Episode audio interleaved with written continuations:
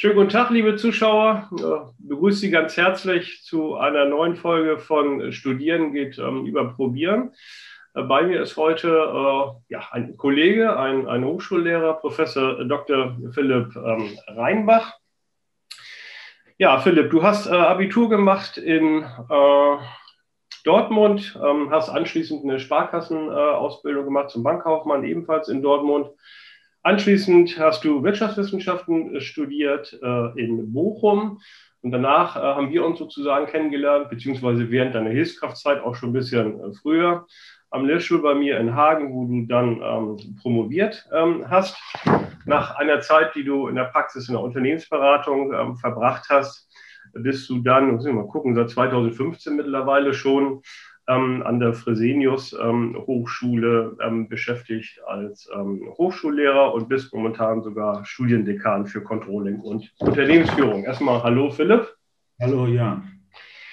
Ja, ähm, erste Frage und das ja, betrifft sicherlich viele Studierende, egal ob sie nach einem Bachelor- oder Masterabschluss oder äh, wann auch immer ähm, dann nach ihrem äh, Abschluss dann höchstwahrscheinlich einsteigen ins Berufsleben oder beim Arbeitgeber eine andere Position ähm, einnehmen, ist ja der Wechsel in eine andere Region. Und ähm, anhand deiner Station, die ich ja mit Namen belegt habe, kann man ja so ein bisschen erkennen, glaube ich, dass du, das darf man so sagen, ein Kind des Ruhrgebiets äh, bist und äh, dann bist du nach Hamburg in den hohen Norden äh, gewechselt. War das ein Kulturschock für dich? Teils, teils. Ich bin hier aufgrund der Liebe hingezogen nach Hamburg ähm, und dadurch hatte ich schon eine Einbindung ein bisschen in ein gewisses soziales Umfeld. Aber viele, die hier nach Hamburg kommen, ähm, gerade aus beruflicher Perspektive, die sind manchmal dann einsam. Also ist schon ganz gut, wenn man hier eine Anbindung hat. Oder noch als Student, also als junger Mensch, wenn man noch viel wieder, wenn man es denn wieder darf, auf dem Kiez oder in einer Schanze unterwegs ist, ähm, dann ist die Einbindung, glaube ich, relativ einfach. Aber der Hamburger an sich ist schon ein bisschen verschlossener als gerade das Ruhrgebiet, wo die Menschen immer weltoffen sind. Ja, also das, ist, das Tor der Welt ist, ne? Das ist schon so ein Vorurteil, wo du sagen würdest, so tendenziell trifft das ungefähr zu. Ja.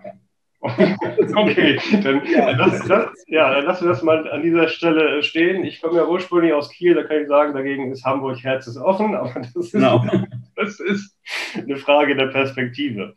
Ja, du hast, äh, es ist ein bisschen her mittlerweile, aber äh, du erinnerst dich vielleicht noch äh, an deine Dissertation, zumindest ja. an den Titel. Na, es ging um Unternehmensnachfolge in mittelständischen äh, Unternehmen. Hast du empirisch eine äh, Untersuchung äh, darüber gemacht, ein Thema, was ja nach wie vor noch brandaktuell ist. Und wenn du jetzt so als Mittelständler unterwegs bist im Unternehmen und suchst einen Nachfolger, was würdest du denen dann raten? Ähm, möglichst das Loslassen können äh, zu üben. Ja, irgendwie ein Hobby zu finden, das ist ja auch die aktuelle Situation jetzt, dass ein paar Leute hier in Hamburg bei Airbus freigestellt werden sollen, zum Beispiel die älteren Leute. Ähm, und dann ist immer die Frage, was mache ich denn? Und das ist früh genug ein Hobby suchen, dass man irgendwie auch etwas hat, weil häufig ist das beim Unternehmertum, ist das Unternehmen das Hobby. Und wenn man nichts anderes hat, dann fällt man in ein Loch. Und dieses Loch sollte man irgendwie versuchen ähm, zu vermeiden, damit man dieses Loslassen auch ähm, leicht hinbekommt oder relativ leicht hinbekommt. Das also ungefähr zeitlich, wenn man das mal so ein bisschen pauschal sagen will, wann sollte man denn an, ungefähr äh, anfangen zu suchen? Wenn man selber vielleicht für sich festgelegt hat, dann, dann höre ich ungefähr auf ich würde sagen, so zehn Jahre sollte man schon damit anfangen vorher, weil es kann ja mal sein, also das waren so die Erkenntnisse, dass das so mit der beste Zeitraum war, wenn man den anfangen sollte, weil es kann ja mal sein, wenn man jetzt keinen familieninternen Nachfolger hat, sondern externen Nachfolger, dass das nicht funktioniert. Ähm, zwischen den beiden Personen, selbst bei familieninternen Nachfolgern, da gibt es hier in Hamburg oder im Norden ja ein paar bekannte Unternehmen, wo dann sogar die ähm, Kinder mit in der Familie, in der Unternehmensführung auf einmal integriert waren und wieder rausgeworfen wurden. Ne? Selbst in der Familie, das dann da auch noch zu Beef führen kann.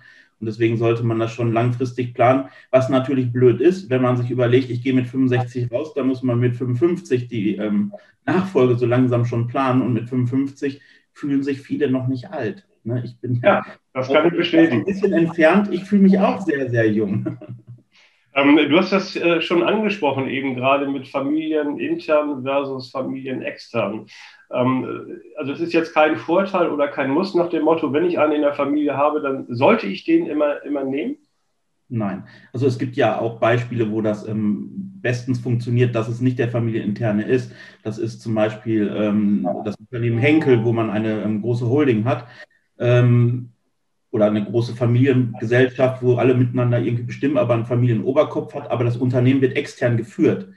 Ähm, anders kann es natürlich auch klappen, ähm, hier in Hamburg bei ähm, Vielmann, bis jetzt zumindest, wo der ähm, Sohnemann mit eingestiegen ist. Und anscheinend klappt es bei den beiden Herren, diese Übernahme. Also da gibt es nicht das richtig und das falsch, wie man denn das Unternehmen übergeben möchte. Es gibt auch eben diese Form, dass man mal einen Gesellschaftsmanager einführt, der in die Übergangsphase dann das Ganze begleitet oder das Kind ist noch zu jung, bevor es eingeht und dann will das Kind auf einmal nicht mehr das Unternehmen übernehmen. Das kann ja auch alles passieren. Ne? Ja, okay.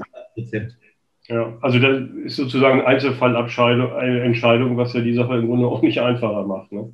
Ja. Ähm, vielleicht letzte Frage in diesem Kontext. Und angenommen, ich habe alles geplant, das wurde wunderbar realisiert und ähm, die Nachfolge ist jetzt da, unabhängig davon, ob es ein externes oder internes äh, Mitglied gewesen ist.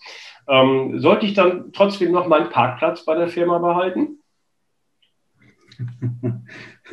Das ist eine gute Frage. Direkt vom ähm, Haupteingang, wie immer? Ja, vielleicht nicht direkt vom Haupteingang, weil das auch wiederum den, den Mitarbeitern zeigen kann, ähm, hier, ich bin immer noch der, der Chef im Hause, sondern wenn er irgendwo im Hintergrund ein bisschen den Parkplatz, ähm, wenn überhaupt, ähm, platzieren, sondern das ist natürlich sonst der Belegschaft gegenüber auch so ein Zeichen, ich bin eigentlich immer noch der Boss hier im Haus und egal, wer kommt, mein Parkplatz ist der Parkplatz Nummer eins direkt ähm, am Haupteingang. Und das ist auch kein gutes Zeichen, damit die Belegschaft dann diese Übernahme ähm, auch mitbegleitet und zwar positiv mitbegleitet. Ne? Da, da, hat man auch vielleicht von den Mitarbeitern her irgendwelche ähm, Restriktionen oder ähm, ja, Ängste, ob es dann besser läuft, schlechter läuft. Und wenn der, der die Alte immer noch das Auto ganz vorne stehen hat, ja, das kann schlechte Zeichen sein, kann ein schlechtes Zeichen sein. Alternative ist ja der Beirat. Also meine, viele, ja. viele Mittelständler sind ja als GmbHs organisiert und da gibt es ja keinen Pflichtaufsichtsrat, aber viele haben ja auch einen Beirat. Macht das vielleicht noch Sinn, dass der Alte oder, oder die Alte, kann man kaum sagen, äh, dann in den Beirat äh, wechselt und dort noch ein bisschen strategischen Input gibt? Das kann man machen. Vielleicht ist dann auch wie bei, bei Aktiengesellschaften so eine Cool-Down-Phase nicht schlecht, dass man so ein bisschen rauskommt. Oder hört sich mal blöd an, so der Posten des Außenministers, ne? dass die Außendarstellung noch vielleicht über die Person so ein bisschen darstellt. Ähm, wenn man jetzt zum Beispiel in einem Tennisclub, Golfclub oder irgendeinem Sportclub unterwegs ist, dass man dort dann weiterhin Kontakte knüpfen kann für die Firma, aber nicht mehr im operativen Geschäft tätig ist, aber immer noch trotzdem mit dem Unternehmen verbunden ist als mhm. Machen einen kleinen Themenwechsel, auch mit dem äh, Hintergrund deines Hintergrundbildes, sag ich jetzt mal, was da wäre ja. ein bisschen neidisch irgendwie so. Ich sehe, glaube ich, so ein bisschen die Außenalster da. Ja, ja ich habe mich natürlich so ein bisschen vorbereitet, ist ja klar, auf das Gespräch und äh, Stichwort ähm, ähm, Hochschulen oder private Hochschulen genauer ähm, gesagt und ich mal kurz gegoogelt so ein bisschen. Wie sieht's denn da eigentlich so aus? Und ich muss sagen, da ist so eine Entwicklung in den letzten zehn Jahren gekommen, die ich zwar kannte, aber von den Zahlen war ich doch überrascht denn ähm, die Liste der zehn größten Hochschulen in Deutschland, die ja über, ich sage jetzt mal, Jahre konstant war und eigentlich nur durch Universitäten geprägt war, hat sich etwas verändert. Weißt du, wer an Platz zwei ist nach der Fernuniversität in Hagen? Vermutlich ein Mitbewerber mit grünem Hintergrund und weißer Schrift aus Essen. So ist es. Es ist die FOM. Die FOM ist mittlerweile zweitgrößte Hochschule in Deutschland mit irgendwie 55.000 und hat die LMU Münster Köln überholt. Also war ich schon ein bisschen überrascht. Und ähm, ich habe mir dann mal die Zahlen im Einzelnen angeguckt. Ihr zählt auch, also die Fresenius Hochschule steht auch, zählt auch zu den Hochschulen, die ähm, stark ähm, wachsen und sich mittlerweile auch in der Hochschullandschaft dann wahrscheinlich etabliert äh, haben. Ähm, ja, jetzt vielleicht so aus deiner Sicht. Du hast ja beide Seiten kennengelernt, äh, staatliche Universität und dann zu einer privaten Erfahrung. Wo, wo liegen denn da die, die wesentlichen Unterschiede oder wo sind auch gar keine Unterschiede, also Gemeinsamkeiten? Also der, der größte Hauptunterschied ist zum einen, dass es ein bisschen was kostet und der andere, dass wir deswegen auch ähm, zumindest im Bachelor-Bereich ähm, kleine Kurse haben. Im Masterbereich ist es nicht unbedingt so, weil da gibt es auch viele staatliche Fachhochschulen zum Beispiel, die eine gewisse Größe, Maximalgröße haben. Mhm. Aber gerade im Bachelor-Bereich, da sind wir bis auf so ein paar grundständige Module, ähm, sind das in der Regel nicht mehr als hat 30, 40 Studenten, kommt auf den Studiengang manchmal auch weniger Studierende. Und mhm. dadurch hat man ein ganz anderes ähm, Betreuungsverhältnis zwischen Dozierenden und, ähm, oder Professoren und den Studierenden. Und ähm, ja, das ist schon dieses, man ist mehr so ein Miteinander als dieses anonyme, gerade an einer um, staatlichen Hochschule, wie ich das selber erleben durfte, wenn man in Bochum im Audimax mit knapp 1000 Leuten, die da mal nicht reinpassen, oder also noch mehr sitzt. Und dann sitzt eine Person vorne, als wenn einer vorne steht und dann, ähm, oder eine vorne steht und dann hat man da 30 Leute sitzen. Ne? Man hat eine viel höhere Interaktion miteinander. Ja, da bin ich ja ganz froh, dass du eine staatliche Präsenzuniversität erwähnst und die Universität in Hagen, die vielleicht für Anonymität noch, noch viel äh, größer steht. Ähm, vielleicht so ein paar äh, Schlagworte, die ich habe ich mir immer so ganz notiert, das sind wirklich immer so, so pauschale Vorurteile. Und was haben Vorurteile kann man nicht sagen, aber das geistert ja immer so auch durch, durch die Presse und die sozialen Medien, auch für Studierende so ein bisschen so als äh, Auswahl, wo soll ich denn hingehen, ne? wenn, wenn ich überlege, wo, wo, will ich studieren. Und dann heißt es dann immer so schön, ja, Uni ist theorielastig und ähm, Fachhochschulen, oder gerade die privaten, die sind eher praxisorientiert. Kann man so pauschal sagen? Ähm, für den Fachbereich, den ich mit vertrete, mit zwei Kollegen zusammen, wir sind glaube ich, mehr Richtung tatsächlich theorielastig, das aber auch noch mit der Praxis verbunden. Also dieses, diese starke Verknüpfung, was ja auch bei, bei dir am Lehrstuhl ist, durch diese Fallstudie mit der Morgengenuss GmbH, sowas machen wir auch. Ne? Wir haben den Theorieteil, aber verbinden das dann wiederum mit Fallstudien, um das Ganze lebhafter zu machen. Worum geht ja. es denn, als wenn man da im Controlling irgendwelche Formeln durch ähm, exerziert? Das, das bringt aus meiner Sicht auch nicht so viel. Ähm, also es ist wichtig schon, dass man das theoretische Grundgerüst legt. Das machen auch die Kollegen ähm, aus dem Teil, den ich mit, ähm, mit dem zusammen verantworte. In anderen Teilbereichen kann es sein, dass es tatsächlich mehr ähm, Theo nicht so theorielastig ist, sondern mehr praxislastig. Aber das liegt, kommt immer auf das Fach an. Mhm. Ähm, dadurch, dass wir halt diese kleinen Gruppen sind, kann man das, glaube ich, auch besser praxisnah vermitteln, weil man auch eine höhere Interaktion miteinander pflegen kann, als wenn man da mit 800 Leuten im Hörsaal sitzt und da fragt einer irgendwas und dann traut sich eh keiner ähm, eine Antwort zu geben. Das mhm. ist dadurch, dass man eher diesen Klassencharakter hat, wie in der Schule noch, ähm, macht das das Ganze einfacher. Aber der Theorieteil kommt bei uns ähm, zumindest in Hamburg nicht zu kurz. Ja, gut, das äh, freut mich. Ich meine, Uni-Herz strahlt so ein bisschen. Ähm, dann der nächste Punkt, den man immer so sagt, pauschal, also äh, in der Uni wird viel rumgeforscht. Ne? Ich will ja. jetzt nicht sagen, die, die Zeit in Forschung verplempert, das kann man auf keinen Fall sagen.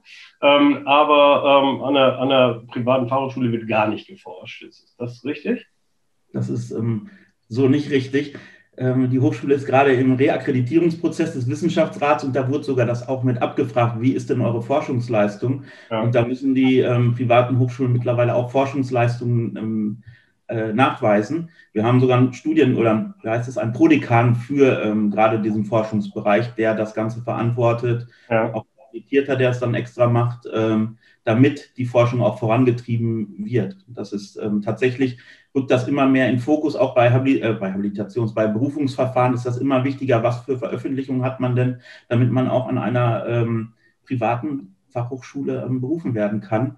Und deswegen ist das, der Forschungsoutput wird auch ähm, immer wichtiger. Ja, also kann man so grundsätzlich schon sagen, beide Hochschultypen sind, ich sage mal zumindest von den Rahmendaten her ähnlich, aber vielleicht die Ausgestaltung im, Datei, im Detail ist ein bisschen unterschiedlich vielleicht. Ja, ich glaube, die Unis sind in den, in, den, in den qualitativ hochwertigeren Journals, wenn man das jetzt, wie man Qualität auch immer messen möchte, ja. ähm, Unis mehr vertreten, was, was damit zusammenhängt, dass diese, ähm, aufgrund der Tenure-Tracks, dass es genug Leute gibt, die in den wissenschaftlichen Bereich arbeiten möchten und dann ihre AA-Plus-Journals benötigen, damit sie überhaupt einen Ruf bekommen. Das macht dann die, den Unterschied vermutlich zwischen ähm, Uni und FH oder Uni und staatlicher, äh, privater FH aus. Gut, Philipp, ich sage dir vielen Dank, dass du mitgemacht hast ähm, äh, bei, bei, dem Interview und äh, wünsche dir noch ein äh, schönes Semester trotz der äh, Corona-Zeit und äh, sag Tschüss, bis auf bald. Alles klar. Tschüss, Jan.